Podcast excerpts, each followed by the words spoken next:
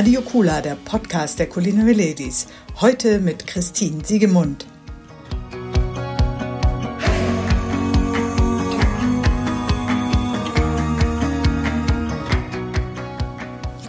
Christine Siegemund. In Hamburg kennt jeder Foodie diesen Namen und die großartige Frau dahinter.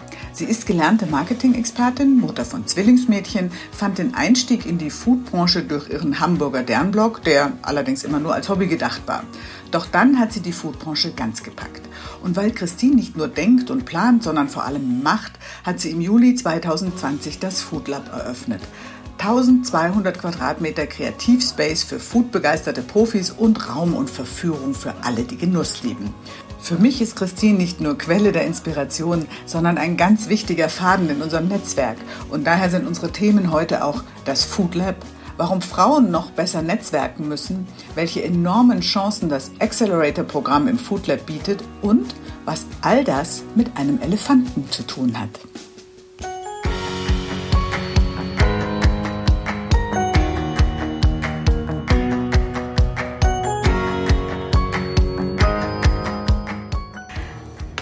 Wie beschreibst du selbst das Food Lab? Ach, das Food Lab. Ähm, ich beschreibe das Food Lab als einen Spielplatz. Mhm. Ähm, ich finde, das Food Lab ist ein riesengroßer Spielplatz, auf dem man alles machen kann. Also wir haben hier oben, ich glaube, das ist so der schnödeste Teil, unseren Coworking Space mit 52 Schreibtischen oder Arbeitsplätzen. Ähm, da kann man natürlich auch ganz viel spielen, aber da sitzt man im Endeffekt an einem Schreibtisch und tauscht sich mal aus vielleicht. Ähm, aber eigentlich ist das so der Ruheort hier oben. Und die Spielwiese passiert dann tatsächlich so in den Küchen, im Foto- und Eventstudio, im Pop-up-Restaurant. Ja, und was ich ja auch besonders interessant finde, ihr habt nicht nur die verschiedenen Outlets, sondern die spielen dann auch miteinander. Wir haben zum Beispiel jetzt fangen wir die Milch aus unserem Café hier oben auf, ähm, die nach dem Aufschäumen nicht mehr verarbeitet werden kann oder nicht mehr verwendet werden kann. Und daraus machen wir dann zum Beispiel Ricotta so verkaufen den dann oder bringen den auf eine Stulle ähm, von einem Startup, ähm, was im Coworking-Bereich sitzt. Und dann haben wir im Café halt eine Ricotta-Stulle mit den tollsten Tomaten oder was auch ein paar Ferments obendrauf aus unserem Fermentationsstudio. Also das ist so das, was ich an Spielwiese, also was ich mit Spielwiese meine. Und deswegen natürlich. Und jeder darf auch mit jedem spielen. Ja. ja, aber das ist tatsächlich genau der Unterschied zu normalen Coworking Spaces, was man jetzt so meint, gerade dadurch, dass alle das Thema Food haben. Ja. ja. Also du willst auch bewusst die Interaktion untereinander, nicht einfach Klar. nur einen günstigen Arbeitsplatz, äh, wo nee. andere Leute drumherum sitzen. Nee, und also günstig ist es hier halt tatsächlich nicht, muss ich sagen. Also man kann woanders, äh, kann man in einem WeWork oder einem Mindspace, kann man deutlich günstiger sich einen Schreibtisch nehmen. Warum sind wir einfach ein bisschen über Standard anscheinend, ähm, eben weil wir das Netzwerk mitliefern und weil wir halt aber auch die Infrastruktur mitliefern. Das heißt, du hast hier vom Coworking Space bis zur Produktionsküche sind es vielleicht 50 Schritte, nämlich Treppe runter. Ähm, und dann triffst du halt ganz viele Leute und dann ist unser Netzwerk oder mein Netzwerk inzwischen auch relativ groß, als dass ich halt immer irgendwie jemanden irgendwo hin vermitteln kann. Also es, man muss einfach hier nur sagen, was man braucht und dann wird einem geholfen. Eben, es ist der Spielplatz und nicht einfach nur genau. das Büro. Genau. Ähm, 1200 Quadratmeter? Korrekt. Ausstatten musstest du es auch noch? Jedenfalls ist der Weg ganz schön lang. Wir haben letztens ähm, selber Amoritivo, also Aperitivo Hour gemacht und äh, haben gemerkt, dass der Weg von Pass hoch ins Café, wenn man in der letzten Ecke sitzt, ganz schön lang ist. Und den musst du ja auch wieder zurück bis in die Spielküche. Spülküche. Das ist schon echt ein langer Weg. Die Spielküche. Die, die, die Spielküche. Spiel, Spiel- und Spülküche, genau. Aber nochmal, 1200 Quadratmeter, das ist eine ganz schöne Fläche, die man ja auch schließlich erstmal wirtschaftlich bespielen muss. Mhm. ja, genau, ja. Schluck. Ähm, das ist ja ein Ding, dazu braucht es Mut. Ja, aber na, ja klar, es erfordert Mut. Jetzt ist es aber nicht so, dass ich jeden Morgen ins Spiel geguckt habe und gedacht habe, so, jetzt heute, der Tag gehört den Mutigen, so, sondern ähm, das hat sich einfach alles so ergeben irgendwie. Also es hat sich auch organisch entwickelt und das hat mir, deswegen brauchte ich vielleicht auch natürlich Mut, aber deswegen brauchte ich vielleicht nicht immer so mich selber anfeuern, weil es sich einfach so wunderbar organisch entwickelt hat und weil einfach alles aufeinander aufgebaut hat. Und ich habe immer so einen Spruch vor Augen, wie isst man einen Elefanten Stück für Stück.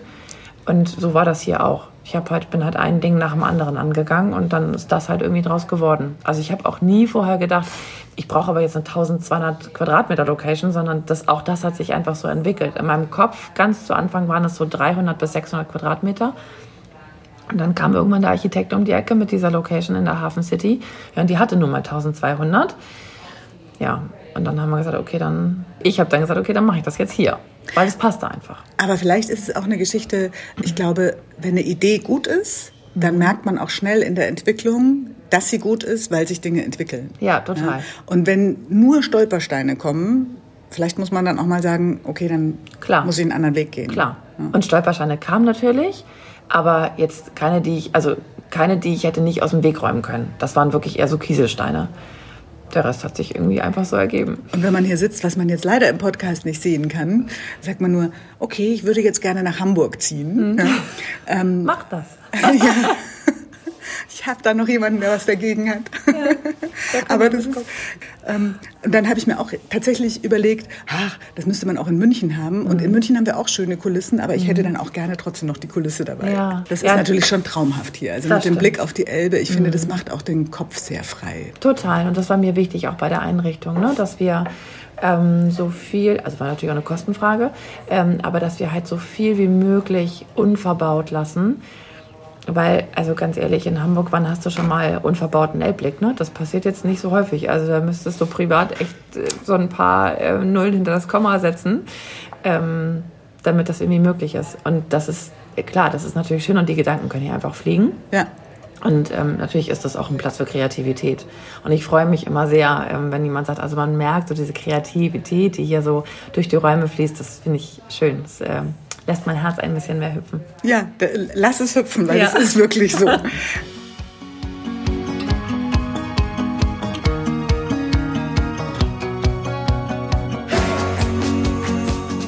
Du hast mal äh, in einem Interview gesagt, das habe ich vor kurzem gelesen, äh, Unternehmen müssten heute schon an übermorgen denken. Korrekt. Ähm, wie unterstützt ihr denn die, die bei euch im Foodlab sind dabei? Ähm, naja, also wir treiben das Thema Innovation hier schon ganz klar voran. Wir stellen, glaube ich, auch mal ziemlich fiese Fragen und ähm, vor allem ähm, predigen wir hier eins, du musst relativ schnell ins Machen kommen. Und ähm, ich glaube, dass man, dass nicht immer alles sofort perfekt sein kann, ähm, dass, dass es im Zweifel mehrere Angänge braucht und dass man einfach, da kommen wir wieder zum Thema Mut. Die Welt gehört den Mutigen. Also muss sie einfach Sachen, also muss sie Mut haben und einfach Dinge machen. Aber wir versuchen natürlich auch, die komplette Foodbranche zusammenzubringen, damit einfach an übermorgen gedacht werden kann. Das heißt, wir versuchen hier ganz klar Innovationen voranzutreiben. Wie machen wir das? Indem wir einfach alle an einen Tisch bringen, also Industrie, Handel, Startups, Medien, Netzwerke. Netzwerk, ja klar, das ist ja. natürlich Netzwerk, genau. Um ja. einfach zu, zu gucken, was sind die Trends, wie muss man auf den reagieren. Lass uns doch einfach mal Dinge ausprobieren und gucken, wie sie ankommen. Also deswegen sind wir ja nicht nur ein Coworking Space für äh, B2B, den wir abschotten und wo nur Leute reinkommen, die was mit, der, mit dem Food-Thema zu, zu tun haben, sondern hier sind halt auch alle willkommen, die ähm, einfach nur gerne essen oder trinken. Nämlich in unserem Café, was abends zur Weinbar wird ähm, und auch im Restaurant. Und dann haben wir nämlich oben im Café einen kleinen Minishop, also ein Regal und ähm, zwei Kühlschränke, wo einfach Produkte reingestellt werden können. Da wird man schon sehen, wenn sie verkauft oder nicht. Da muss man vielleicht mal was dazu erklären. Aber dann haben wir da so eine kleine Testfläche. Das heißt, da können wir schon testen, was funktioniert und was funktioniert vielleicht noch nicht. Das finde ich auch ganz schön. Das ist so diese Kombination, die ich ja auch gerne bei den Culinary Ladies habe, von ähm, Ideen und Sichtbarkeit. Mhm. Ja, das, glaube ich, ist immer ganz wichtig, weil es nützt Total. nichts, wenn du immer nur Ideen spinnst, aber du nee. musst sie auch irgendwann mal... Du musst die machen. Du musst vom, vom Denken ins Handeln kommen. Ja, und du musst sie den Leuten mhm. präsentieren. Genau. Und hier können einfach die Wege deutlich kürzer gestaltet werden. Ne? Mhm. Einfach, weil alle dieselben Fragen haben. Jeder will wissen, was kommt auf so ein Etikett drauf so große Unternehmen, die haben dafür äh, Leute, die das machen. Die machen den ganzen Tag nichts anderes. Und hier wird dir einfach geholfen, weil du dich einfach austauschst. Jetzt muss ich aber doch noch mal kurz nachfragen. Du hast gesagt, ihr stellt auch fiese Fragen. Ja. Was ist denn eine fiese Frage? Ach, hast du mal an dies und das und jenes gedacht? Also einfach so Dinge, die sich dann so ergeben, ne?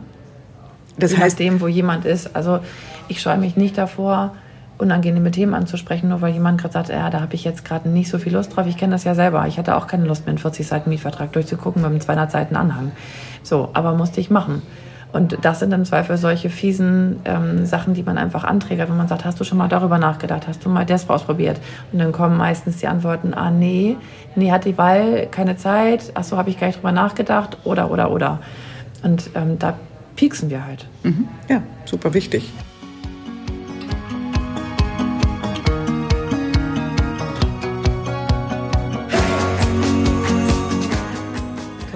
Hast du Erfahrungen gemacht mit Frauen als Gründerinnen? Hast du den Eindruck, sind die mutiger, sind die weniger mutig? Habt ihr genügend? Ähm, fehlt dir da was?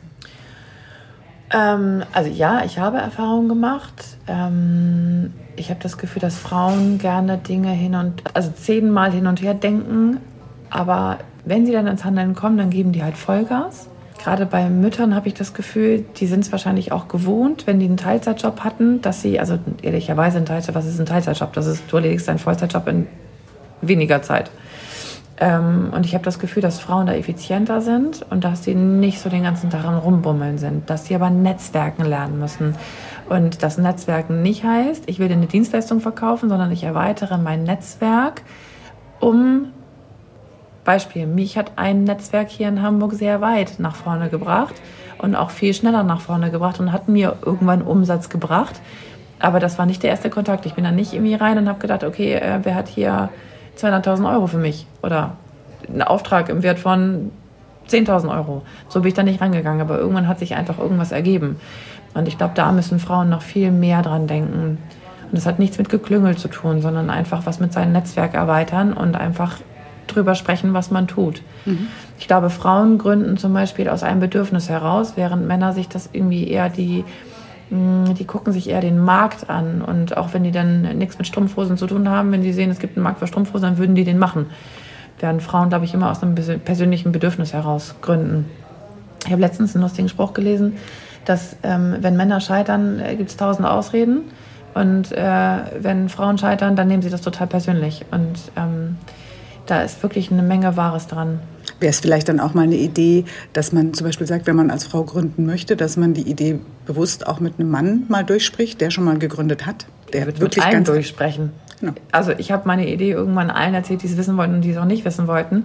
Ähm, was den Vorteil hatte, dass ich innerhalb von kürzester Zeit, also ich habe ja ständig diese Elevator-Pitches gehalten, weil diese Idee des Food Labs einfach so allumfassend war, dass ich lernen musste, wie kriege ich das in maximal zwei Sätzen und 30 Sekunden hin. So, und ähm, das hilft einfach auch, wenn man drüber spricht und in der Gründung ist, dass man relativ schnell sein Thema auf den Punkt bringt. Apropos Hilfe, ihr startet mhm. auch ein Accelerator-Programm. Ja. Jeweils sechs Monate mhm. werden die Leute richtig unterstützt, mhm. ähm, sind auch hier dann vor Ort, ähm, genau. können von allem profitieren, was ihr habt. Ähm, wen sucht ihr dann? Innovative Startups, die, und das muss man leider sagen, auch ein Stück weit skalierbar sind.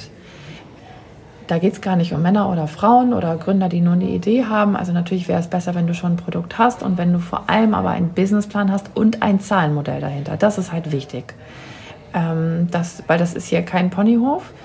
Wir nehmen hier halt wirklich gefühlt bares Geld in die Hand, also in Form von Leistungen und in Form von naja, wir geben dir die Location quasi ähm, umsonst, also den Arbeitsplatz, einen Küchenplatz, kein Pop-up-Restaurant, aber wenn du mal Lust hast, ein Pop-up zu machen, dann kannst du auch das mal an einem Tag machen. Ähm, Foto- oder Eventstudio.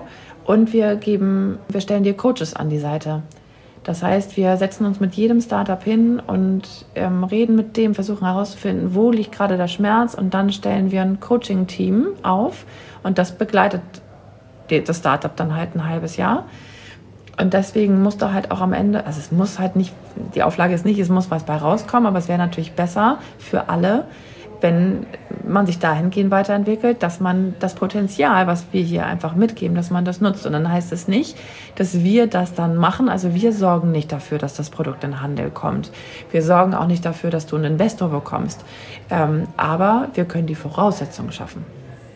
Also ich finde, ich, ich finde es klingt fantastisch. Mhm. Ne? Genau. Ähm, habt ihr euch schon mal Gedanken gemacht, wie ihr da jemanden unterstützen könnt, der dann sagt, okay, ich muss dafür ein halbes Jahr nach Hamburg kommen? Ähm ja, also Präsenz wäre natürlich gut. Man kann natürlich auch viel über, über digital, das hat uns ja gerade Corona gezeigt, dass man auch super Meetings digital halten kann. In diesem Fall ist es aber einfach sinnvoll, dass man hier vor Ort sitzt, weil hier auch ein Stück weit Energie mitgegeben wird. Und ich, ähm, also ich bin überhaupt nicht esoterisch veranlagt, aber ich glaube einfach an, den, an diesen Vibe, der hier ist, ne? dass du einfach, du wirst jetzt ständig angetrieben. Also da, bin, da stimme ich völlig mit dir überein. Ich glaube, also ich bin auch ein großer Fan von bestimmten Sachen online geworden, mhm. ja, aber ich glaube, sowas, da musst du vor Ort sein. Also ja. wenn du jetzt mal sagst, ich kann eine Woche lang nicht und machst dann online, ja, ist was anderes. Alles gut. Die sitzen auch nicht immer alle hier, ne? So. Ja. Die sitzen bestimmt, weil die bestimmt auch mal Vertrieb machen müssen, sind die mal drei Tage die Woche nicht da. Das ist auch alles total in Ordnung. Aber wenn man sagt, man ist grundsätzlich eine Woche im Monat hier in Hamburg, ich glaube, das hilft schon viel. Einfach weil man das Netzwerk kriegst du nicht mit, wenn du irgendwo anders in deinem Homeoffice sitzt.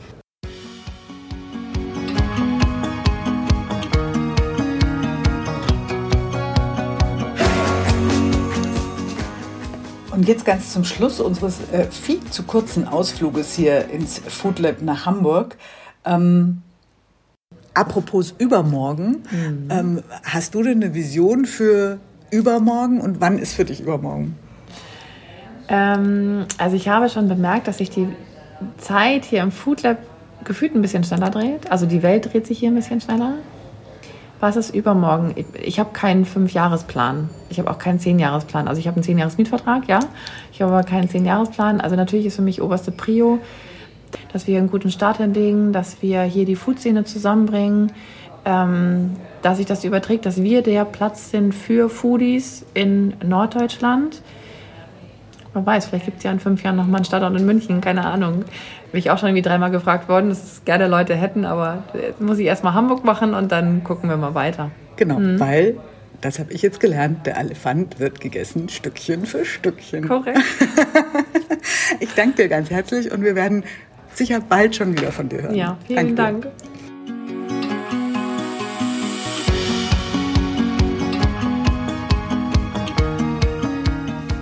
bin mir ganz sicher, dass äh, wir mit Christine noch öfters sprechen werden, denn alleine das Food Lab gibt da so viel Stoff her.